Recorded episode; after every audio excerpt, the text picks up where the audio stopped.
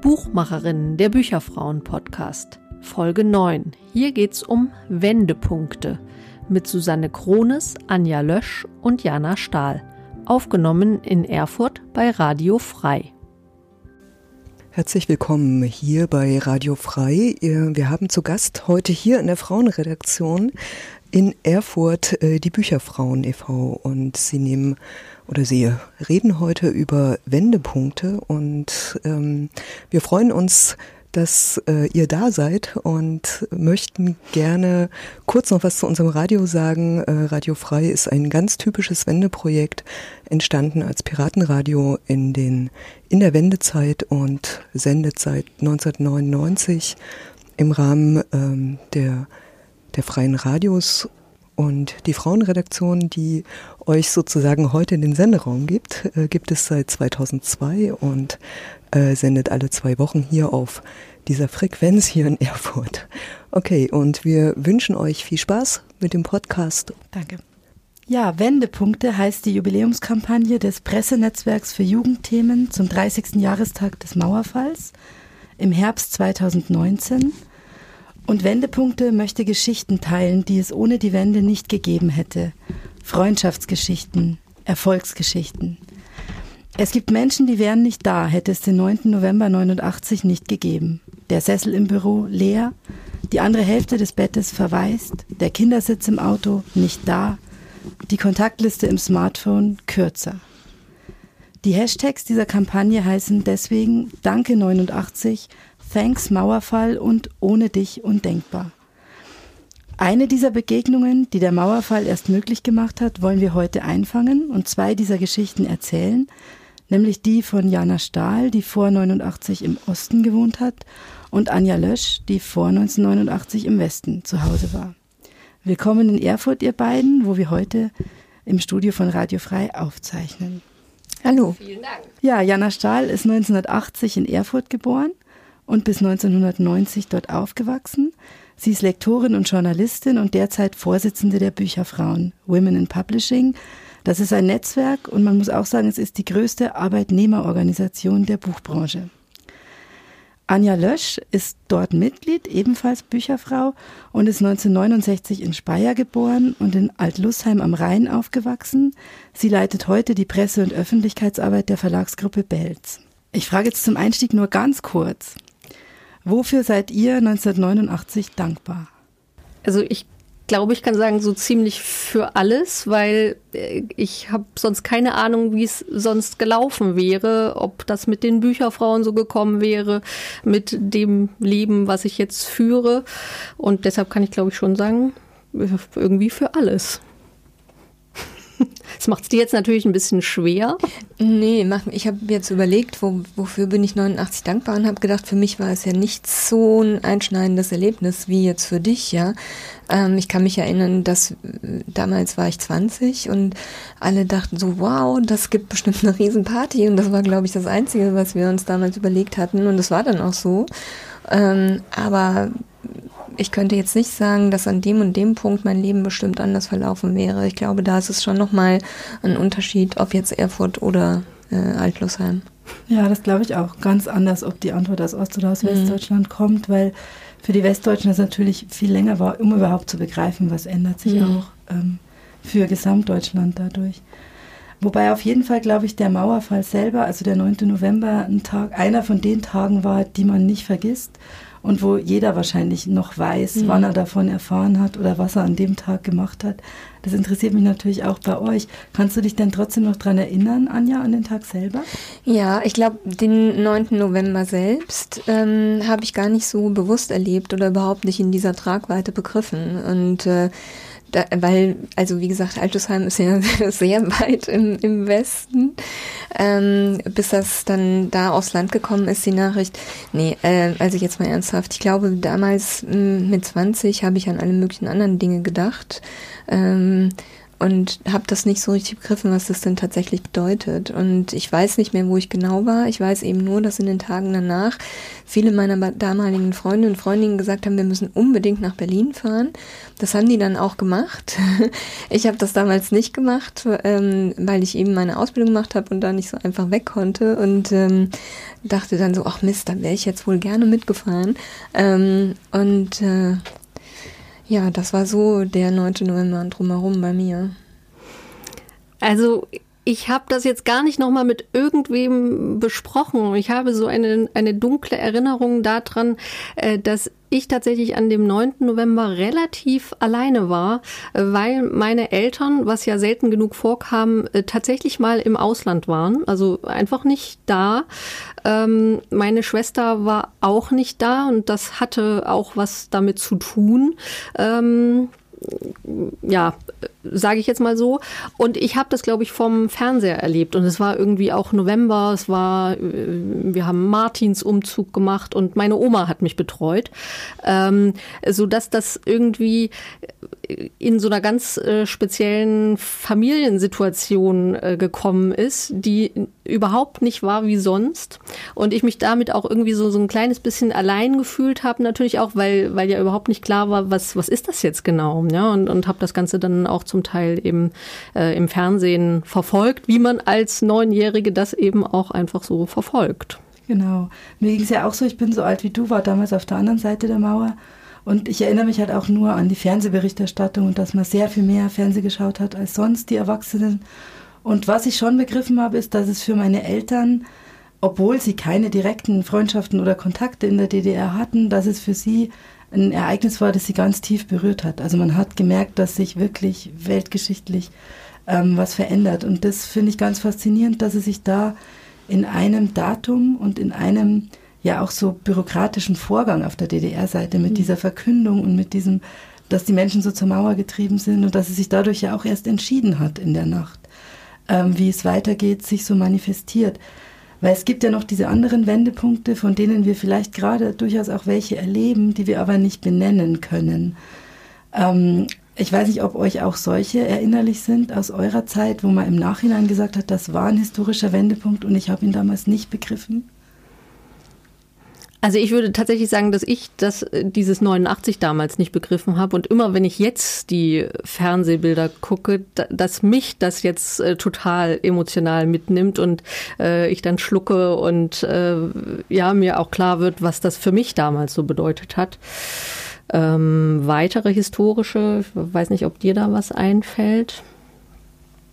Ich überlege jetzt schon die ganze Zeit, mir fällt es ein bisschen, also mir kommen so einzelne Punkte irgendwie, ähm, aber historisch, naja gut, was ist historisch? Also ähm, wenn ich jetzt so in dieser Verbindung um die der RBRD und Aufwachsen und so weiter denke, ist für mich natürlich ganz oder war für mich ganz prägend ähm, der der Supergau, der sogenannte Supergau in Tschernobyl.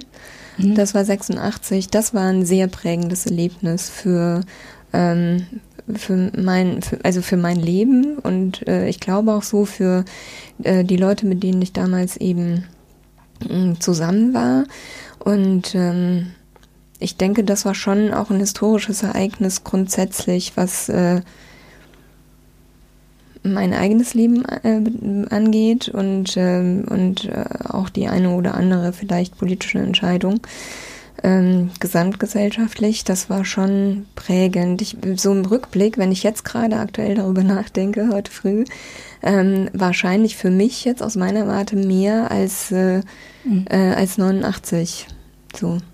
Mhm. Kann ich gut nachvollziehen, weil auch das äh, war für Kinder meiner Kindheit mhm. ein Tag, an den man sich erinnert. Also mhm. Dieser Tag, an dem alle Grundschulkinder von der Schule abgeholt worden sind, am besten noch mit dem Regenschirm und dann mal zu Hause aber lange die Fenster zugelassen. Ähm, so lächerlich das natürlich ist, ist es ja trotzdem die Dimension, die einem mhm. damals einfach deutlich geworden ist, ähm, was es an, an Naturzerstörung, an Umweltzerstörung auch geben mhm. kann und gibt.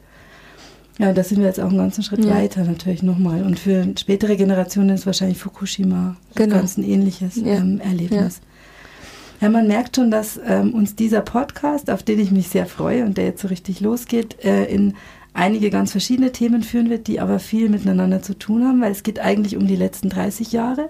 Es geht darum, in welcher Branche bewegt ihr euch, wie hat sich die verändert. Es geht darum, ähm, wie hat das, was davor liegt, die Kindheit, diese beiden verschiedenen Regime Ost und West, euch konkret, aber letztlich vor allem eure Generationen geprägt? Wie, wie fasst uns das alles heute immer noch an? Die Unterschiede sind ja immer noch riesig. Was hat es mit unserem Berufsleben auch zu tun, mit der Gesellschaft, in der wir leben? Und ich freue mich sehr auf unser Gespräch. Jetzt interessiert mich eingangs natürlich ganz kurz, ohne den Mauerfall hättet ihr euch nicht gefunden, ohne die Bücherfrauen vielleicht auch nicht. Wie habt ihr euch denn eigentlich gefunden? Sie Jana war plötzlich bei den Bücherfrauen. Nein, es war so, ich bin ähm, 2006, nachdem ich lange in Hamburg beziehungsweise in Bremen eigentlich länger äh, gelebt habe, ähm, zurück in meine Heimatregion ähm, nach Heidelberg gezogen und war da ein bisschen ähm, traurig, weil es da eben keine Bücherfrauengruppe gegeben hat und ich halt das so als äh, Anlaufpunkt irgendwie für mich ähm, mm, das das habe ich hat mir halt gefehlt einfach und dann ähm, hat mir auch wiederum eine andere Bücherfrau gesagt, ich soll hier nicht so rumjammern, sondern halt irgendwie selber machen. Das habe ich dann gemacht und dann zusammen mit einer Kollegin wieder so ein Rhein-Neckar-Stammtisch da ähm, ins genau. Leben gerufen. Man muss vielleicht für alle, die zuhören, an der Stelle ergänzen, die Bücherfrauen sind ein bundesweites Netzwerk für Frauen in Verlagen, Buchhandel und angrenzenden Berufen, also auch für Autorinnen, eventuell Gestalterinnen, wer immer wirklich mit dem Buch befasst ist. Und es gibt eben ähm, bundesweit Tagungen und Programme, die äh, also eigentlich im gesamten deutschsprachigen Raum interessant sind. Mhm. Aber es gibt auch Regionalgruppen, die genau. sehr engagiert ähm, die berufstätige Frauen mhm. aus der Branche vor Ort verbinden. Genau. Und da hast du dann wirklich dein Engagement gestartet. Genau, richtig, weil das ist so auch so die grundlegende Gruppe von äh, des Netzwerks. Also da passiert halt einfach ganz viel. Ähm, und äh, es geht halt eben um den Austausch und dass man äh, dann Leute auch kennenlernt. Und deshalb ähm, hatte ich eben in Heidelberg eine, eine Buchhändlerin gefunden, die Susanne Himmelheber, die damals noch ihre Buchhandlung hatte in der Heidelberger Altstadt. Und da konnten wir uns dann eben treffen. Und das waren dann ähm, zunächst mal ganz lose Stammtische eigentlich, einfach um sich kennenzulernen und hat sich dann eben weiter ausgebildet zu einer Regionalgruppe und da ist dann eben Jana dazu gestoßen und äh, da haben wir uns kennengelernt und mhm. dann die eine oder andere Veranstaltung zusammen gemacht und als ich dann ähm, in den äh, äh, überregionalen Vorstand gewechselt bin und da die Pressearbeit übernommen habe und eben die Leitung der Regionalgruppe ähm, jemanden äh, als Nachfolgerin suchte, ähm, ist dann Jana eben da in die Bresche gesprungen, sage ich mal. Und, oder vielmehr hat sich dann, ähm, das war damals noch freiwillig, ne? Genau. ähm, hat sich dann eben, hat dann gesagt, okay, dann, dann mache ich das. Und äh, ja, so ist das dann weitergegangen mit der Regionalgruppe Rhein-Neckar. Also aus meiner Perspektive kann ich vielleicht auch noch berichten. Ähm, ich bin 2007 habe ich glaube ich meine Magisterarbeit gemacht und bin dann sehr schnell für eine Aushilfstätigkeit, die aber ähm, ja äh, begrenzt war, also die wo schon äh, wo man schon voraussehen konnte, es geht jetzt mal drei Monate und dann muss man mal sehen. Äh, da bin ich ähm, eben in einen Heidelberger Fach- und Sachbuchverlag gekommen und ähm, da hörte ich zum ersten Mal von den Bücherfrauen, weil die sich gerade an die Geschäftsführerin dieses Verlages auch wendeten. Und dann habe ich mal geguckt, was sind denn diese Bücherfrauen? Und dann dachte ich, oh, das klingt ganz gut für, für so einen Einstieg in die Branche. Und ähm, dann war eben zuerst äh, die Gruppe in Frankfurt so das nächstscheinende und dann habe ich gedacht, ja, das mache ich jetzt und äh, ich habe das in dem letzten in der letzten Podcast Ausgabe auch schon erzählt oder in einer der letzten Podcast Ausgaben, dass einen dann der Alltag so auffrisst und vor allen Dingen, wenn man halt neu in in so ein Büro reinkommt, ähm, dass ich natürlich nicht einmal im Monat nach Frankfurt gefahren bin und dass ich deshalb sehr froh war, als ich eben die Rhein-Neckar-Gruppe gründete, sieben sieben musste man sein, äh, um eben diese Gruppe zu gründen. Und da gehörte ich dann irgendwie auch gleich dazu. Und dann hatte sich aber auch so ergeben, dass ich erstmal eigentlich gleich wieder weg war, nämlich in München ähm, da auch wieder an eine Bücherfrauengruppe andocken konnte äh, und eine Zeit lang da war, etwa anderthalb Jahre. Und als ich dann wieder zurückgekommen bin, äh, da hatte sich eben diese Situation ergeben, die du eben beschrieben hast, äh, dass es dann äh, ja eine Nachfolgerin für die für das Regionalsprecherinnenamt gesucht wurde und äh, dass ich dann mir gedacht habe, ja, wenn ich jetzt wieder hier bin, dann könnte ich das wohl machen. das war auch gleichzeitig so ein Start in die Freiberuflichkeit, wo ja, wo es einfach sinnvoll ist, sich dann auch ordentlich Definitiv. zu vernetzen, mhm. genau. Und ähm, da bin ich dann auch sehr bewusst äh, zu meiner ersten Jahrestagung nach Hamburg gefahren. Ähm, Genau, um einfach mal zu sehen und um äh, das Restnetzwerk sozusagen kennenzulernen und zu gucken, worauf lässt du dich denn da ein, wenn du dann im Januar vielleicht gewählt werden willst. Und ähm, ja, das hat mir aber alles sehr gut gefallen. Und dann bin ich in die großen Fußstapfen von Anja ja. Lösch getreten. ja, das ist schön zu hören, quasi Berufseinstieg und Einstieg ins Netzwerk gleichzeitig und dann so richtig reingewachsen, dass du ja heute auch tatsächlich als erste Vorsitzende mhm. den gesamten bundesweiten Bereich verantwortest. Ähm, jetzt stelle ich mir das toll vor, wenn es aus so einer kleinen Gruppe von sieben Frauen hochwächst, dann ist es ja auch so, dass noch jeder jeden kennt und dass man tatsächlich anders als in einer großen Regionalgruppe wie München, wo man oft auch einfach Publikum ist, wenn, wenn ähm, sehr große Veranstaltungen sind, ähm, es ja hier noch wirklich eine Zusammenarbeit ist. Mhm.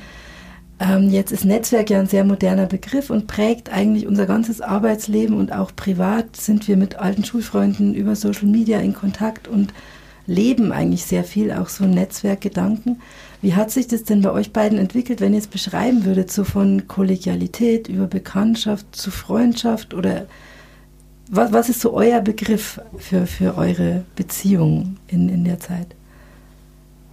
Also aktuell würde ich jetzt Freundschaft sagen, oder? Ja. Und auch schon eine engere. Ja. Ich gucke ich guck gerade Jana an, ob sie nickt, damit ich, ob ich das erlaube. Aber ich würde genau, ob ich mir das erlauben darf, aber ich würde es jetzt von, von meiner Perspektive mir mal einfach erlauben und äh, das, das kam halt einfach so mit der Zeit. Ne? So, mhm. wir haben uns, denke ich, gleich gut verstanden, als sie da aufgetaucht ist und äh, haben auch in vielen ähm, Dingen, also wir haben einen ähnlichen Humor. Ich bin, glaube ich, manchmal ein bisschen drastischer als Jana, ist da immer ein bisschen netter. Aber es passt halt einfach so und, ähm, und auch dann bei den organisatorischen Dingen haben wir gemerkt, okay, wir, wir ergänzen uns da. Ähm, jede kann ein bisschen was anderes besser und so weiter. Und äh, das hat, hat sich dann halt einfach so über die Jahre entwickelt. Mhm. Und dann, ähm, äh, ja. Ja, und kamen glaub, halt immer mal wieder äh, größere Projekte oder Veranstaltungen mit dazu und äh, ja, so hat sich das dann eben ergeben. Ja, und ich glaube, es ist neben den Bücherfrauen eben auch noch ein bisschen was dazugekommen, privat und äh, ja, sportlich vor allen Dingen mhm. auch, ähm, dass wir schon unter dem Namen der Bücherfrauen sportliche Dinge getan genau. haben, gelaufen sind gelaufen. und äh, auch nicht nur einmal ähm, und das heute wieder sehr schön anknüpfen konnten. Bin schon lange, lange, lange nicht mehr gelaufen und Anja hat gesagt, bitte hier äh, in Erfurt für Erfurt die Turnschuhe einpacken und die Laufsachen und äh, ich hätte, ich habe heute Morgen wirklich gedacht, pff, ich kann da überhaupt nicht Schritt halten.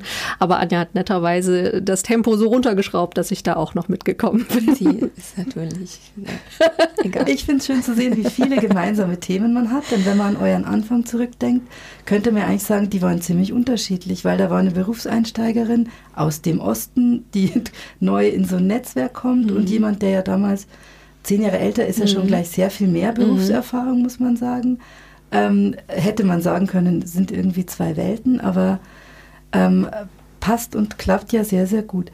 Könnt ihr euch erinnern in eurer Anfangszeit, ob dieses Ost-West-Thema jemals eins war? Ob man darüber gesprochen hat? Oder war es eigentlich gar nicht mehr sichtbar an dir, Jana, die du ja dann ein ganz normal bundesdeutsches Studium gemacht hast an der Westdeutschen Uni? Also ich, ich habe auch so ein bisschen rumgefragt im Umfeld, auch bei den Bücherfrauen und, und habe so gefragt, äh, war das irgendwie mal ein Thema? Und ich glaube tatsächlich in dieser ersten Zeit, außer dass wenn mich jemand gefragt hat, wo kommst du denn eigentlich ursprünglich her, äh, dass das sonst nie so richtig ein Thema war. Mhm, genau, es war wahrscheinlich eine in der Hinsicht auch irgendwie unpolitische Zeit, oder? Mitte der 2000er? Also ich hatte auch so das Gefühl, dass, dass ich und diejenigen aus meiner Generation, die dann auch äh, irgendwann, also ja, also entweder zum Studium gewechselt sind, also ich hatte dann natürlich auch in, in Mainz äh, Kommilitonen, die äh, aus dem Osten gekommen sind. Ähm, erstaunlicherweise war ich mit denen auch zusammen. Also man, man trifft sich dann irgendwie auch. Also kann ich mich jetzt gerade so äh, sehr bildlich auch an zwei junge Frauen erinnern. Ähm, die das vielleicht auch mal anhören. Mal gucken, gucken wir mal. ähm, und ich hatte das Gefühl, dass es einfach immer normaler wird, auch aus dem Osten zu kommen und dass es nicht so eine Rolle spielt, dass man das jetzt äh, ständig dazu sagt. Und gleichzeitig war es für mich immer ein Thema, dass ich äh, schon irgendwie auch nach meinen Spuren gesucht habe, ja, dass ich dann die Schallplatten von meinen Eltern angehört habe und äh, das bis jetzt noch so weiter verfolge, wenn ich mir eben einen äh, Podcast über die Renft-Kombo anhöre und so.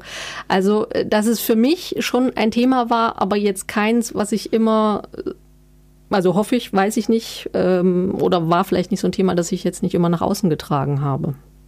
Ich denke, es ist auch nochmal ein Grund, dass wir uns eben in diesem Bücherfrauen-Kontext kennengelernt haben. Das heißt, die Themen, die wir da besprochen mhm. haben, ähm, waren jetzt eben, ähm, wie geht es uns als Frauen äh, in unserem Berufsleben? Wie geht es ihr jetzt als Einsteigerin? Also es war halt einfach vom Fokus her, mhm. ähm, war das weg von der Frage, ähm, wo kommst du eigentlich her? Ja, ja. völlig klar. Und es so. zeigt ja auch, dass jede von uns sehr viele Identitäten hat. Genau, so. genau, ja, ja, ja, Ich weiß nicht, wie das gewesen wäre, wenn man uns irgendwo, weiß ich nicht, auf der Straße oder so in, in einem völlig anderen Kontext oder hey, ich vielleicht frage, wo kommst du her und so. Oder, ja. Genau. Wie man bei uns sagt, wir haben Kirschendu. ja, das ist ein sehr schöner Übergang ähm, zu dem Kindheitsthema, das ja auch so zwischen uns liegt. Denn wo kommst du her, Jana? Du kommst aus Erfurt, wo wir uns heute treffen. Mhm und dass du gestern äh, Anja, die zum ersten Mal hier ist, ähm, auch zum ersten Mal zeigen konntest, so ein bisschen auf deinen alten Spuren. Wie ja, waren das? Mhm. Spannend. ähm, also ich wusste nicht so ganz genau, wie geht's mir emotional damit, aber ich fand's sehr schön. Es war natürlich auch super schönes Wetter und ähm, was ich gesagt habe, ist, dass als wir da so unterwegs waren auf meinem alten Schulweg vor dem alten Haus, dass mir alles, also die Wege viel kürzer vorkommen, ja, weil ich natürlich das alles noch so aus einer aus einer so kleinen Kind oder Kindperspektive erinnere und äh, da immer die Wege viel länger einrechne, ja und und dann ähm, nee, war sehr schön zu sehen und ähm, ja, wie sich diese Umgebungen zum Teil auch verändern. Äh, wir haben hier auch eben gerade gehört, äh, dass sie sich natürlich auch so verändern, dass man da auch schon fast nicht mehr wohnen kann. Ja, das ist natürlich, äh, denke ich, auch ein Problem. Mhm. Ähm, wir haben Erfurt gestern als eine sehr lebendige Stadt an einem Samstagabend ähm, erlebt. Äh, ja, also ich fand es sehr angenehm äh, und das einfach auch mal zeigen zu können, auch mhm. gerade mhm. wenn das nicht immer so Thema war. Mhm. Wie ist das denn ähm, mit deiner Mutter jetzt, wenn du dir erzählst, ich fahre da mal wieder hin? Ist es für sie dann irgendwie so emotional, so, oh, die schaut noch mal, wie war es da früher zu Hause? Oder ist es für sie und für deine Familie insgesamt so eine abgeschlossene Zeit? Das war früher dort unser Zuhause, aber jetzt ähm, ist es weit weg. Ja, also ich glaube, das ist für, für jeden Einzelnen in der Familie so ein eigenes Thema auch. Ähm, ich hatte gestern das Beispiel mit meiner Schwester, dass ich meiner Schwester dann eine Sprachnachricht per WhatsApp äh, geschickt habe und gesagt habe, äh, die Anja, die fragt mich so komplizierte Sachen, ich weiß das alles gar nicht, so historische Sachen, aber sag mir doch mal, äh, was war denn da, wo jetzt heute die vielen Finanzinstitute stehen? Ich habe da so eine Erinnerung, dass es, es könnte eine Gärtnerei sein, aber das hat mich interessiert und dann habe ich nochmal nachgefragt. Mhm. Und dann hat sie mir auch eine Sprachnachricht zurückgeschrieben und hat eben gesagt, ja, das ist so, wie du dich erinnerst erinnerst und das war so und so. Mhm. Ja.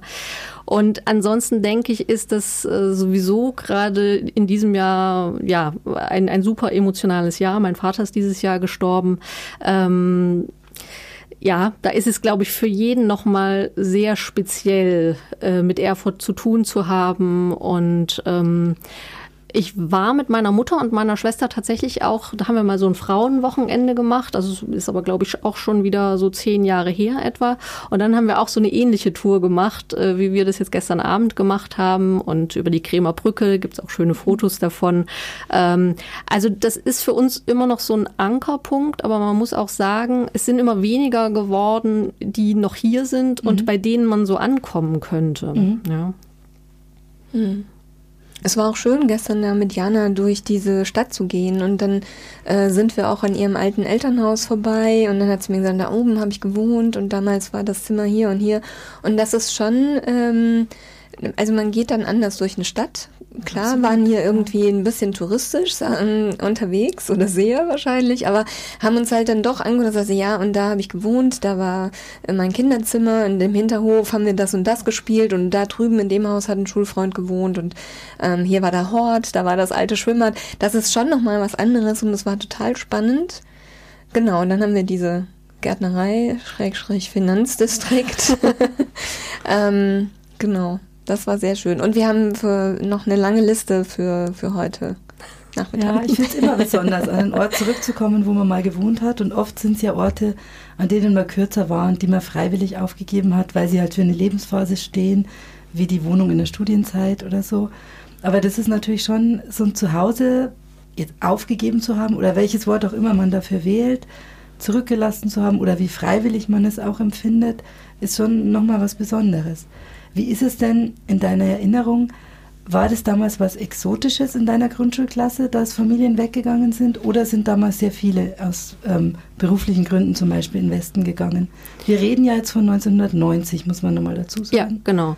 Also ich glaube, also ich habe an das Jahr nicht so eine ganz gute Erinnerung. Ich glaube aber, dass ich eher zu den ersten gehört habe, ähm, die quasi dann sich auf den Weg gemacht haben. Und das war irgendwie auch so eine absurde äh, Situation. Wir haben irgendwie gerade die bundesdeutsche Nationalhymne neu gelernt, ja, während wir irgendwie ein halbes Jahr vorher noch die, die alte irgendwie gesungen haben und dann haben wir jetzt die neue gelernt und ziemlich danach sind wir dann aufgebrochen und ähm, ähm, ich hatte aber nicht das Gefühl, dass das in, in meiner Erfurt-Klasse sowas Exotisches war, sondern dass ich dann da, also in, ähm, ja, im Rhein-Neckar-Raum, in, in Neckar-Gerach war das damals, dass, dass ich da sehr exotisch dann auch war. Das glaube ich, weil ich mir vorstelle, ähm, in Erfurt in der Situation haben sich ja zumindest alle damit auseinandergesetzt. Wie geht es jetzt weiter und ähm, bleiben wir oder gehen wir oder wie verändert sich unsere Stadt, während im Westen man ja eigentlich so gelebt hat, als wäre nichts passiert. Man hat sich mhm. gefreut, herzlich darüber, dass es so politisch sich entwickelt hat, aber man war eigentlich nicht davon berührt. Ja, ja. ja das, das kann ich mir gut vorstellen. Also ich habe so eine Anekdote. Ähm äh, da ging es irgendwie um den Feldberg und äh, zufälligerweise war es so, dass meine Tante äh, in den Schwarzwald gezogen ist und ich wusste über den Feldberg Bescheid. Und dass ich das aber wusste und auch in meiner Klasse darüber Auskunft geben konnte, also da war die Lehrerin total begeistert, ja. Und ich so, äh, okay. Hast du dich denn, wie würdest du das beschreiben, hast du dich fremd gefühlt?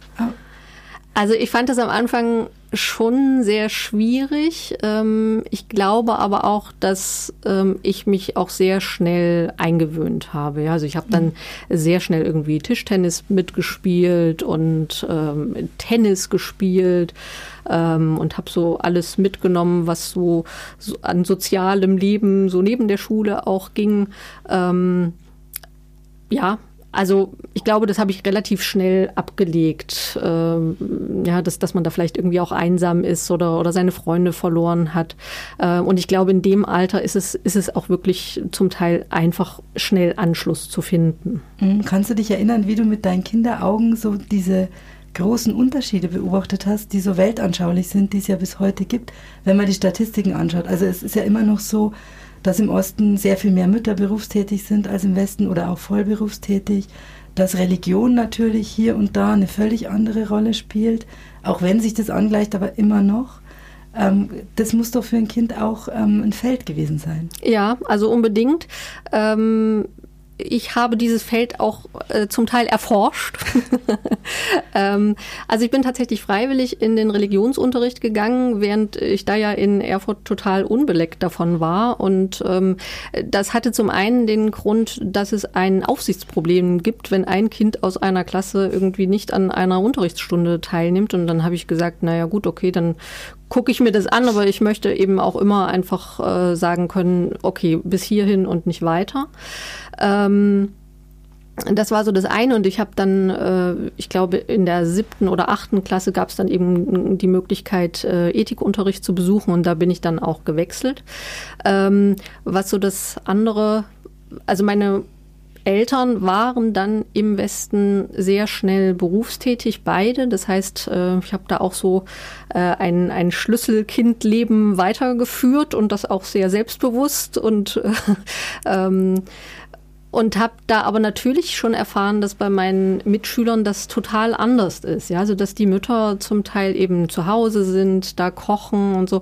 Und gerade das war nochmal äh, bei uns auch total umgedreht. Also äh, mein Vater hat eben immer sehr gerne gekocht und, äh, und deshalb war das bei uns irgendwie so total anders. Ähm, aber ich habe das dann auch einfach so hingenommen erstmal. Mhm. Das ist vielleicht auch, fällt mir dabei ein, so eine kleine Parallele, weil, mhm. ähm, obwohl ich ja jetzt älter bin und ähm, das in den 70ern noch nicht so Usus war, war es bei mir eben auch so, dass meine Mutter gearbeitet hat mhm. mit zwei kleinen Kindern und ähm, später dann dreien. Äh, und das war schon, also ich bin eben sehr viel bei meiner Oma und meiner Oma aufgewachsen und auch schon recht selbstständig und mein Vater war auch ziemlich emanzipiert, muss man sagen, mhm. hat sich eben auch um die Kinder ähm, gekümmert. Und äh, vielleicht ist das halt auch eher, oder was heißt eher, vielleicht ist das auch so ein bisschen ein verbindendes Element, ne? dass wir ja, von den Familien her ähnlich drauf waren. Ich finde die Frage schon auch ganz interessant, was man so für jetzt groß gesagt Vorbilder hatte, weil man denkt dann oft an so freiwillig Gesuchte, an so bekannte Leute, mhm. Helden. Aber was einen ja viel mehr prägt, sind ja diese alltäglichen Rollenvorbilder, die man hat und mit denen man so selbstverständlich aufwächst oder wo man es halt hinnimmt oder weiß, davon muss ich mich absetzen. Mhm. Ja. Und ich glaube schon, dass sowas, ähm, so Berufs- und Lebenseinstellungen, wie man Entscheidungen trifft und so auch prägen kann. Auf jeden Fall. Mhm. Mhm. Ja. ja, unbedingt, unbedingt. Also wie gesagt, es war ähm, ja, meine Mutter war berufstätig und die, die Frauen, die mich dann da umgeben hatten, eben die Oma oder die Uroma vor allen Dingen, ähm, das waren echt alles irgendwie starke Frauen gewesen und äh, bei meinen Eltern war das eben auch so, dass die jetzt so im Nachhinein relativ gleichberechtigt, sage ich mal, so waren mhm. sowieso, aber doch relativ ähm, gut sich das aufgeteilt hatten und ähm, das prägt, das prägt schon, mhm. ja. Ja, doch. Wie ist es denn, Anja, wenn du ähm, an den Ort deiner Kindheit nach Altlusheim zurückgehst? Da ist ja jetzt nicht der große gesellschaftliche Wandel drüber mhm. gegangen, sondern ich mhm. denke, du erkennst vieles wieder, nehme ja, ich Ja, ja, natürlich. Da hat sich, glaube ich, nichts verändert. Nein, ach was, das ist jetzt auch gemein. Ähm, da, das ist, glaube ich, insofern natürlich auch anders, weil eben meine Familie da noch lebt. Also mhm. meine Mutter lebt da noch und ähm, meine Schwester ist jetzt irgendwie äh, vor, ich weiß nicht, vor ein paar Jahren wieder dahin gezogen und so. Ähm, und in diesem Dorf, ähm, dadurch, dass meine Familie da sehr lange schon und auch sehr tief verwurzelt ist, ist es schon noch so und das finde ich auch das Angenehme mittlerweile, muss ich sagen, wieder daran, ähm, wenn ich dann mal länger da bin und irgendwie auf der Straße unterwegs, dann, dann kommen schon Leute und so, ach nee, bist du auch mal wieder da und, äh, und so, ne, das ist schon so das Nette daran mhm. irgendwie. Und man hat wahrscheinlich in so einem Ort, also ich weiß, ihr habt ja auch so eine Rheinpromenade, wo man mhm. viel spazieren gehen mhm, kann, genau. einen See auch. Ja, ja. Ähm, das sind ja irgendwie so Orte, an denen die Zeit eigentlich so vorbeigeht, ohne sie, sie zu verändern, stelle ich mir mhm. vor. Also da guckt man mit 10 aufs Wasser und mit 30 und genau. man wird es mit 70 vielleicht nochmal machen, ja, wenn man ja, dann nochmal hinfährt. Ja. Das sind ja auch so kleine Zeitkapseln, mhm, genau, wie so ein Anker, genau. den man auch hat, wo man weiß, da kann ich immer wieder hin und mhm. es, es wird so sein und ich kann mich auch nochmal vergleichen mhm. mit mir selbst. Mit mir selbst, genau. Wie ich da stand als ja. Kind. Ähm, ja. Finde ich auch mal ganz faszinierend, dass es gut ist, wenn man in der Kindheit so Orte hat, wo man nochmal irgendwie abgleichen kann. Später. Ähm, jetzt äh, ist natürlich die interessante Frage, waren eure Kindheiten typisch? Typisch Ostdeutsch, typisch Westdeutsch? Das habe ich von dir schon gehört, das war eigentlich nicht typisch Westdeutsch, sondern eigentlich von sehr starken Frauen mhm. ähm, geprägt. Also ich weiß es nicht, man bildet sich ja das immer ein, dass das nicht so typisch ist. Vielleicht war es ja typisch. Also ich habe das jetzt im Nachhinein als nicht ganz so typisch empfunden und äh, ähm, ja, und dadurch, dass äh, eben dann auch mein Vater relativ früh gestorben ist und das war dann nochmal eine andere Familiensituation, die glaube ich für den für Altersheim auch nicht so ganz typisch war, denke mhm. ich mal. Und ähm, aber trotzdem, äh, was jetzt alles drumherum, was die Schule irgendwie angeht, was die irgendwie Klamotten und Mode und äh, so Zeug angeht, die Fernsehserien, keine Ahnung, das war natürlich, glaube ich, schon sehr typisch 70er, wenn ich ja, da heute so ja. zurückdenke. Oder auch eben mit Leuten mal spreche, ja. die in meinem, äh, die so alt sind wie ich oder keine Ahnung, und dann, naja, dann merkt man schon sehr, sehr viele Parallelen. Ja. Aber so die konkrete Familiensituation war, glaube ich, für Altusheim schon dann ein bisschen ungewöhnlich. Mhm. Bevor ich jetzt eher auf die Branche komme, noch eine letzte Frage ähm, an Jana oder auch an euch beide, die da vielleicht ein bisschen überleitet. Ähm, jetzt bist du ja beruflich nicht in Erfurt gelandet. Hättest du dir vorstellen können, zurückzugehen oder könntest du dir vorstellen, in einer Stadt wie Erfurt oder Leipzig ähm, beruflich Fuß zu fassen? Ich glaube, ich hatte das tatsächlich auch mal äh, einen Moment überlegt, ähm, ob das da irgendwie möglich wäre. Ähm, und wahrscheinlich kam dann die nächste Gelegenheit des Weges. Äh, ist ja manchmal so, dass einen irgendwas so anfällt. Ähm, und dann war einfach gar keine Zeit mehr, darüber mhm. nachzudenken. Ähm, ich hatte das tatsächlich mal überlegt. Ich glaube auch gerade in der Zeit, als ich im Studium war und ähm, als ich hier halt auch noch relativ oft zu Besuch war. Meine Schwester hat äh, noch bis 2002, glaube ich, mindestens hier gewohnt. Da hatte ich das schon überlegt, aber äh, dann hatte sich am Ende des Studiums so ergeben, ja, dass man gleich in so einen Job reinrutscht und dann irgendwie in den nächsten und in die nächste Elternzeitvertretung und so weiter. Und deshalb hatte sich danach nicht mehr ergeben. Dann bindet man sich natürlich auch äh, an so einen Ort durch Menschen und ähm, ja, hat sich nicht mehr ergeben. Aber was wir gestern von Erfurt gesehen haben, also war jetzt auch für mich, äh, also hier, hier ist wirklich ein Ort, wo sich's ganz gut mhm. leben lässt, glaube ich. Mhm, ja. Denn dahinter steht natürlich so ein bisschen auch dieses große Ungleichgewicht in unserer Branche, was wir ja im Bücherfrauen-Netzwerk auch abgebildet sehen, an der Art, wo gibt es Regionalgruppen und wo nicht. Ähm, die Medienhäuser, die Verlage verteilen sich natürlich auch sehr ungleichgewichtig zwischen Ost und West. Ähm, und da sieht man ja nach 30 Jahren auch keinerlei Angleichung oder Tendenz. Ähm, dass es sich ein bisschen angleicht. Würdet ihr wahrscheinlich genauso sehen, oder?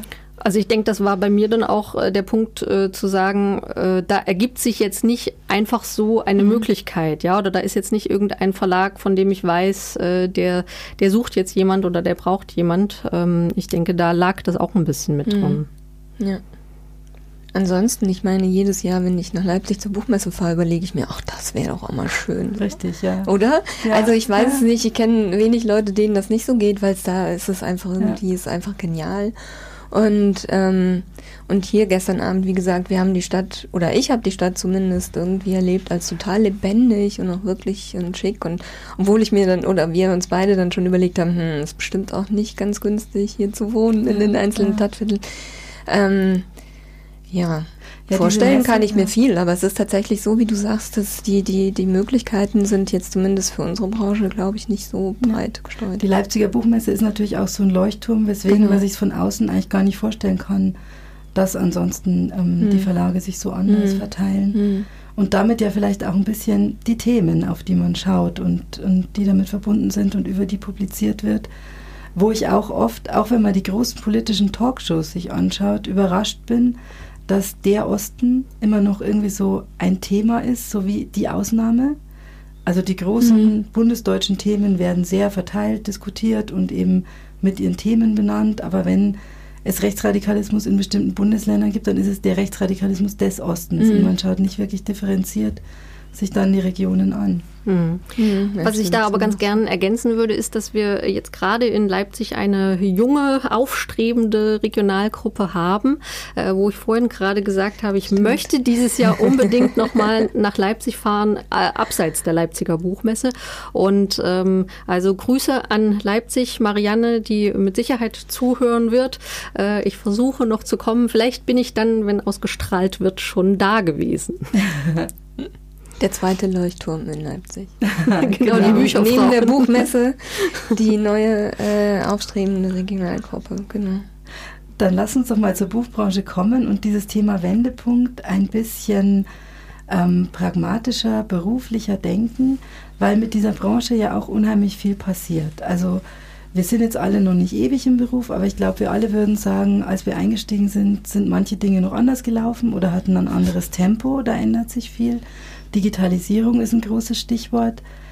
Wie würdet ihr es denn beschreiben? Liegt der Wendepunkt eigentlich hinter uns und wir arbeiten auf und versuchen hinterherzukommen oder steht uns eigentlich was bevor als Branche, was wir uns noch gar nicht denken können? Ich habe fast den Eindruck, sowohl als auch. Mhm, ja, also ich habe mir auch gerade überlegt, ja. Dass viele Dinge schon ähm, ja, die wir jetzt einfach schon in den Alltag übernommen haben. Also gerade wenn ich so dran denke, wie ich jetzt lektoriere und vielleicht vor was ist das, zehn Jahren oder was lektoriert habe, äh, dass sich das schon sehr gewandelt hat. Es, ich habe den Eindruck, es muss auch alles immer sehr viel schneller nochmal mhm. sein. Ähm, und ich denke, dass uns auch noch einiges bevorstehen wird, ja, so dass, äh, dass sich das nochmal sehr äh, ändern wird, auch wenn ich gar nicht genau sagen kann, ähm, wie. Und ich denke, dass es da vor allen Dingen auch um Arbeitszeit geht. Ja, also. Mhm. Hm. Ja, würde ich auch sagen, dass wir so gerade in so einem Zwischending äh, stehen zwischen deinen beiden Szenarien. Ähm, also ich mache jetzt seit 2002 Pressearbeit für Verlage und äh, schon was sich in der Zeit einfach verändert oder auch die letzten fünf, sechs Jahre habe ich eben nochmal das Gefühl, dass da ein radikaler Wandel äh, einfach in der Art und Weise, wie wir äh, Öffentlichkeitsarbeit machen für, für die Produkte, für die Bücher. Und das ist schon mm, ein stetiger Wandel, dessen Geschwindigkeit, wie Jana sagte, irgendwie immer äh, erhöht wird und wo so richtig noch nicht abzusehen ist, wo es hingeht. Genau. Was in der Presse sicher bedeutet, dass durch die Digitalisierung eben Blogs und andere Online-Medien wichtig genau. werden. Also die Zahl eurer genau. Ansprechpartner genau. sehr, sehr wächst. Ja, das ist unglaublich. Sie heterogener werden. Mhm. Ja. Und das ist eben genau das, die, es ist halt zeitaufwendiger, sage ich mal. Ne? Es ist nicht, äh, die Ansprechpartner gehen quasi ins Unendliche. Mhm. Ja, das würde ich auch für viele Berufsfelder beschreiben, dass mhm. die Zahl unserer Aufgaben sich extrem vergrößert, ohne dass man die klassischen vernachlässigen genau, dürfte eben, oder fallen eben. lassen könnte. Mhm. Aber dass auch durch die Art, wie wir zum Beispiel Dinge auffindbar machen müssen online, wie wir unsere Produkte taggen müssen, verschlagworten, wie da plötzlich auch für Redakteure und Lektoren ein ganz neues Aufgabenfeld mhm. auch erwächst, das man gut bespielen muss. Mhm. Ähm, wird die Zahl der Aufgaben größer, aber man droht natürlich schon auch, sich zu verzetteln und so eine strategische Richtung ist schwer mit Mut zu formulieren. Mhm. Das ist manchmal mein Gefühl. Ja. Wobei ich auch gerade bei den Frauen immer das Gefühl habe, dass die sehr schnell neue Techniken annehmen, die ausprobieren. Ähm, ja, und auf der anderen Seite ist es vielleicht äh, gerade auch bei, bei noch älteren Frauen oder älteren Angestellten, ich weiß es nicht genau, also dafür bin ich auch einfach zu sehr in meinem Freiberuflerinnen-Dasein, äh, dass es vielleicht schon auch an der einen oder anderen Stelle äh, so die Meinung gibt, ähm, und das sage ich jetzt mal so aus dem journalistischen Bereich, ähm, ja, dass viele schon so lange dabei sind und sich sagen, müssen wir denn jetzt noch immer da mit, ja, müssen, äh, was sollen wir noch alles machen, so, so ungefähr. Ich muss gerade so lachen, weil das könnte durchaus ein Satz von mir sein. Aber ähm, ähm, Nee, also es ist schon so, dass ich, dass ich mir eben manchmal so in, in, in äh, dunklen Momenten, sage ich jetzt mal, denke ich mir so, meine Herren, echt jetzt muss ich das auch noch machen. Aber ich weiß natürlich, klar, ich muss mich damit beschäftigen. Ich muss nicht jedes Detail von der neuesten digitalen oder dem neuesten digitalen Netzwerk, Plattform, keine Ahnung was, wissen, das nicht. Aber ich muss es immerhin wissen, dass es das gibt und dass es eventuell etwas werden könnte, mit dem ich in Zukunft ähm, mhm. meine Arbeit mache, ja, das schon. Ähm, aber das ist echt so, also dieser Stoßseufzer, oh, muss ich das jetzt echt, das könnte durchaus von mir sein, gebe ich, gebe ich gerne zu. ja, es ist schwer für so eine ganze Branche vorauszudenken, mhm. ähm, auch welches äh, Investment sich lohnt und ähm, da ist die Buchbranche halt doch in vielem so traditionell, dass sie mhm. eher reagiert auf Veränderungen mhm. und dann sich schon immer, finde ich, sehr gut und schnell wieder aufstellt, aber eben ähm, ist ja auch, sind auch keine Unternehmen der Größe, die eine Veränderung wirklich gestalten können, bis auf ganz wenige Punkte. Was man jetzt vielleicht bei dieser Digitalisierung der Vorschauen, wo die großen Konzerne einen Schritt nach vorne gehen, mhm. ähm, merkt. Aber es sind wenige Punkte, wo, wo so gestaltkräftig auch was gemacht werden kann. Jetzt ist Wendepunkt natürlich auch ein wichtiger, beruflich gedacht, wichtiger individueller Punkt in einem beruflichen Leben oder in der Karriere ähm, den ich auch noch mal ein bisschen ansprechen wollte, weil ich glaube auch, es oft frauenspezifisch ist, wie man sowas entweder oder ob man es überhaupt bewusst ansteuert, wie man damit umgeht, wenn es einem passiert, ähm, ob man eine Herausforderung ergreift oder ein bisschen vorsichtig damit umgeht. Ähm, ich fände es schön, wenn wir darüber noch ein bisschen sprechen, was es in dem Berufsleben eigentlich bedeuten kann, mit Wendepunkten umzugehen. Und jetzt ist ja bei euch das Interessante, dass ihr eine Freiberuflerin seid und eine Angestellte, die auch mehrere Stationen gemacht hat ähm, und habe da sicher auch euren ganz spezifischen Blick darauf. Mhm. Also mein größter Wendepunkt war, das kann ich ganz genau benennen, 2002 eben, da habe ich ähm, in Bremen gearbeitet bei der Edition 10 und war da also ich habe ganz kurz äh, eine, eine, Ausbildung zur Buchhändlerin gemacht und dann äh, ein Studium dran gehängt, was aber überhaupt nichts mit dem Beruf zu tun hatte, sondern weil ich einfach Bock hatte zu studieren und genau eben speziell äh, diese Fächer, die ich dann gemacht habe. Also das habe ich wirklich für mich gemacht. Das klingt irgendwie total bescheuert, aber ist so. Und dann war mir klar, okay, ähm, ich verkaufe wieder Bücher und ähm, weil das hat mir schon Spaß gemacht, wollte ich schon machen, habe ich dann auch gemacht und hatte dann eben auch da 2002 bei der Edition Tem, war eben im Vertrieb und habe Bücher verkauft. So. Ähm, beziehungsweise einen kleinen Kinderbuchverlag, der da irgendwie angedockt war, organisiert und mit aufgebaut. Und dann war das so, dass die damalige Pressefrau ähm, von Tem sich gedacht hat, sie hat da jetzt keinen Bock mehr drauf und ähm, ist gegangen und dann, dann hieß es eben von einem auf den anderen Tag, okay, das machst du jetzt mal. Das ist mhm. auch typisch für so kleine Verlage und für unsere Branche, glaube ich. Ähm, hat sich mit Sicherheit jetzt auch ge geändert, aber damals war das einfach so, dass es hieß, so jetzt mach du das mal. Und das war schon ein Wendepunkt für mich in, in meiner beruflichen ähm, Ausrichtung auch. Ähm, mm, Klar, ich sage heute noch, ich verkaufe auch immer noch Bücher, nur halt jetzt eben ja. an, äh, an äh, andere Menschen oder halt nicht mehr so direkt.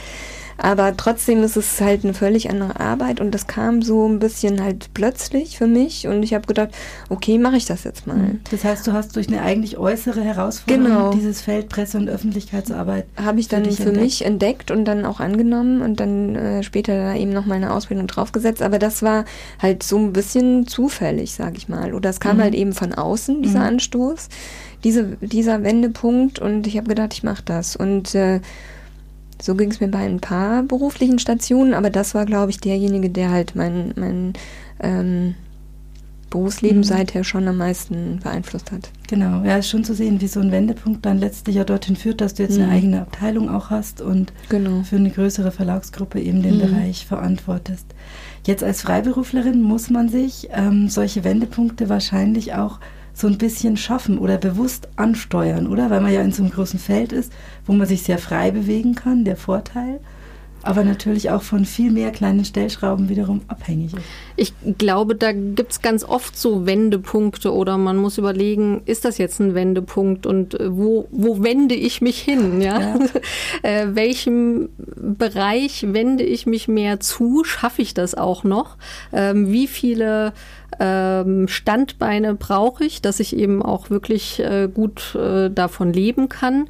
Ähm, ja, das, das sind so Sachen und äh, ich denke, der, der erste einschneidende Wendepunkt war tatsächlich äh, der Übergang von der Festanstellung äh, ins Freiberufler-Dasein. Also ich hätte von mir aus wäre ich, glaube ich, sehr lange noch weiter festangestellt geblieben, hätte mir da ein, ein Netzwerk äh, aufgebaut weiter und äh, hätte auch sehr gerne von den, äh, von den erfahrenen Kolleginnen und Kollegen auch noch weiter gelernt. Ja, einfach mal zu gucken, wie wie machen die das eigentlich und so. Aber dann gab es eben einfach die Entscheidung und dann bin ich so ein bisschen ins kalte Wasser gesprungen und, ähm, und seitdem ist es eben ja, also eigentlich fast jährlich oder halbjährlich äh, natürlich auch so die Überlegung, was kann ich noch und ähm, was, was kann ich dazu nehmen, was ist vielleicht jetzt nicht mehr so angesagt. Ähm, und das ist nicht ganz so einfach. Also das, äh, mhm. das erfordert schon immer auch viel Flexibilität oder vielleicht auch was loslassen, was einem eigentlich lieb ist. Ähm, und das ist so die ständige Herausforderung mhm. auch. Ja, verstehe schon, weil man neben dem operativen Geschäft einfach auch immer seine Entscheidung über sein Portfolio trifft. Genau. Und dann natürlich auch strategisch überlegen muss, was lohnt sich ähm, oder ja. was wird wachsen in nächster Zeit. Das muss ja. man einfach mehr vorwegnehmen als ein Angestellter, der seine Maschinerie ja eben gar nicht mhm. so kontrollieren kann, wo wieder andere auch stärker mitdenken. Ja, genau. In einem mhm. größeren Unternehmen, genau. Ja, spannend. Jetzt hätte ich noch wirklich Fragen für eine lange, lange Zeit. Gehe aber jetzt einfach noch mal ein bisschen zum Schluss hin in ein paar allgemeinere Fragen, ähm, wo wir alle uns noch mal ein bisschen überlegen müssen, in welche Richtung ähm, wir sie denken wollen, ähm, auf dieses Wendepunkte-Thema hin. Also ich würde euch gerne fragen wollen, so persönlich oder auch unpersönlich ihr das beantworten wollt, was ihr als die wichtigen Wendepunkte in eurem Leben beschreiben würdet und ob es eigentlich Dinge waren, die euch passiert sind, die euch zugestoßen sind oder vielleicht auch oft wirklich Entscheidungen waren, die ihr getroffen habt, wo ihr im Nachhinein auch echt erst gemerkt habt, damit habe ich eigentlich wirklich was gestaltet und verändert für mich. Soll ich mal anfangen? Mach mal. Bei mir gibt es vielleicht noch nicht ganz so viele. War das jetzt eine gemeine Anspielung? also, ähm, gut, den einen Wendepunkt haben wir, glaube ich, 1989 ja. gesetzt. Ähm, dann ist es bei mir so gewesen, dass ich durch diese sehr spezielle Situation in der vierten Klasse quasi äh, im Westen anzukommen, ähm, da war das da so, dass ich quasi so einen Ritt durch das Schulsystem gemacht habe. Also ich bin in der fünften Klasse noch in die Hauptschule gekommen und dann war da schon die Überlegung, soll ich da jetzt bleiben? soll ich weitergehen? Ja, dann ging es wieder einen Schritt weiter, Realschule. Ähm, und nach drei Jahren stellte sich wieder eine ähnliche Frage, weitergehen oder nicht. Damals wollte ich immer äh, gerne Lehrerin werden und da war so ein bisschen die Überlegung, geht es denn mit, mit der Realschule? Mhm. Ähm, so, und äh, das war ein, ein sehr zähes Ringen erstmal, weil ich da natürlich angedockt war, ich hatte Freunde und da zu sagen, ich gehe da jetzt wieder raus und stelle mich wieder äh, was mhm. Neuem, ähm, das fand ich äh, in der Situation damals nicht leicht. Äh, da ist man ja auch schon in so einem pubertären Alter irgendwie. Ähm, aber dann habe ich gesagt, nee, das, das möchte ich jetzt so. Mhm. Das ist wirklich eine ganz besondere mhm. Situation, finde ich, dass man ähm, schon groß genug ist quasi, um solche reichweitenstarken Entscheidungen mitzutreffen, aber auch schon spürt, es hat einen Preis, auch mit ja. Freundschaften mhm. und mit Neuanfängen. Ja. Ich musste da auch in, in dem Jahr dann irgendwie ein Französischbuch komplett in den Sommerferien nachlernen, äh, weil ich in Französisch eben noch gar nicht so weit gewesen wäre. Ähm, das fand ich schon arg, so im Sommer ja. mich hinzusetzen und dann zu lernen. Ähm, ja, Und ich glaube, das waren so, so die ersten wesentlichen Schritte. Und äh, wie gesagt, dann wollte ich immer noch Lehrerin werden bis zur zehnten Klasse, bis ich dann irgendwie zum, zum ersten Mal in der zehnten Klasse in einer Buchhandlung angedockt habe. Und seitdem hieß es nur noch, ich will was mit Büchern machen. Und ähm, dann habe ich mich eben auch umgeguckt, ähm, hab, äh, das war auch ein Punkt, äh, an dem ich geschaut habe, äh, geht es für mich nochmal in Richtung Osten. Also ich habe äh, an der HTWK auch äh, äh, noch während der Schulzeit geguckt, wäre das ein Ort für mich, an dem ich studieren könnte. Und die Entscheidung ist dann eben für die Buchwissenschaft in Mainz gefallen. Äh, da habe ich mein Studium gemacht, ähm, habe da aber auch immer entschieden, ähm, ich ziehe jetzt nicht nach Mainz, sondern ich äh, bleibe in Heidelberg. Das heißt, ich hatte auch so ein sehr spezielles äh, Uni-Verhältnis, also mit sehr viel Pendeln und so weiter, aber das wollte ich halt auch so. Ähm, ja, und dann was war dann das nächste? Ja, dann war eben diese Geschichte, ähm, also dann war ich schon mal in der Branche drin und dann war eben äh, die Entscheidung, geht es für mich ins Freiberufliche oder nicht? Ich denke, das war jetzt so äh, ja ein, eine der größten Wendepunkte. Und dann vielleicht nochmal ähm, in der Zeit, in der ich schon journalistisch gearbeitet habe, da gab es auf einmal eine Technik, also da hat äh, die Tageszeitung, äh, bei der ich arbeite, sich entschieden, eine, eine App zu machen. Und da habe ich auch mal gesagt, habe ich äh, den Finger gestreckt und gesagt, ähm, wenn es irgendwie möglich wäre, wäre ich da gern dabei. Und ähm, ich glaube, das war im Nachhinein betrachtet eine sehr gute Entscheidung. Ja, und mhm. das hat auch Spaß gemacht. Ja. Und es ist aber einfach auch eine sehr technische Richtung natürlich gewesen. Ähm, und das begleitet mich jetzt ja, auch ja. so ein, so ein bisschen. Aber das finde ich ein tolles mhm. Resümee, weil es zeigt, ähm, dass du früh, also diese klare, diesen klaren Kurs hattest Richtung Bildung und Richtung Buch. Also du wusstest schon, dieses Abi ist weit weg, aber es ist was Wichtiges und da lohnt sich auch Mut und ähm, ja, den Mut für einen Neuanfang draufzusetzen und dann eben im Berufsleben auch zu merken, okay, da, da mit dieser App entwickelt sich ein Bereich, den will ich gestalten und das öffnet mir auch wieder Türen, ja. ähm, wo es mhm. weitergeht. Ja. Das finde ich eine schöne Beschreibung von verschiedenen Wendepunkten, die einem passieren, aber man kann was damit machen oder man strengt sie dann auch wirklich an. Ja. ja. Mhm. Dann frage ich Anja noch. Meine Wendepunkte. Also mein, also der grundlegendste Wendepunkt in meinem Leben war sicherlich, ähm, als mein Vater gestorben ist, damals war ich 13, das hat einiges auf den Kopf gestellt. Ähm, und dann später jetzt ähm, beruflich ist es tatsächlich so bei mir, also ich habe es ja schon beschrieben mit der Pressearbeit, dass viele äh, Wendepunkte ähm, so an mich rangekommen sind und ich dann überlegen musste, okay, was mache ich jetzt damit? Ich nehme die an und wie mhm. gestalte ich das so, dass das passt?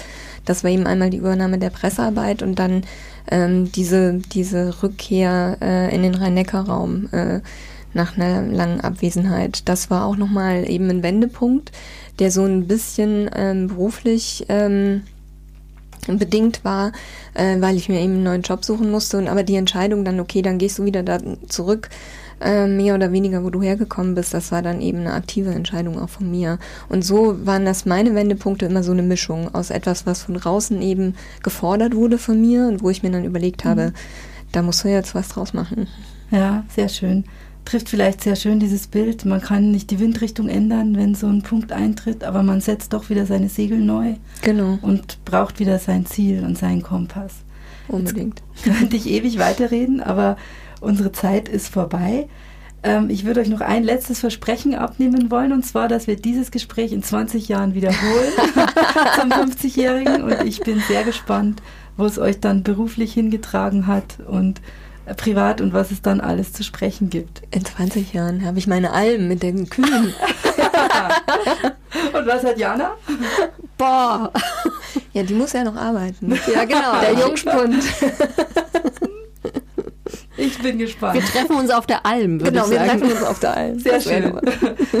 vielen Dank, Jana. Vielen Dank, Anja. Vielen Dank dir. Gespräch. Ja, dir vielen Dank. Ja, mal super, danke. Wenn ihr uns nach dieser Podcast-Folge schreiben wollt, dann tut dies gerne per E-Mail an podcast.bücherfrauen.de. Ihr erreicht uns aber natürlich auch auf Twitter, Bücherfrauen mit UE, ebenso auf Facebook. Vielen Dank fürs Zuhören und bis bald zur nächsten Folge Buchmacherin, dem Bücherfrauen-Podcast.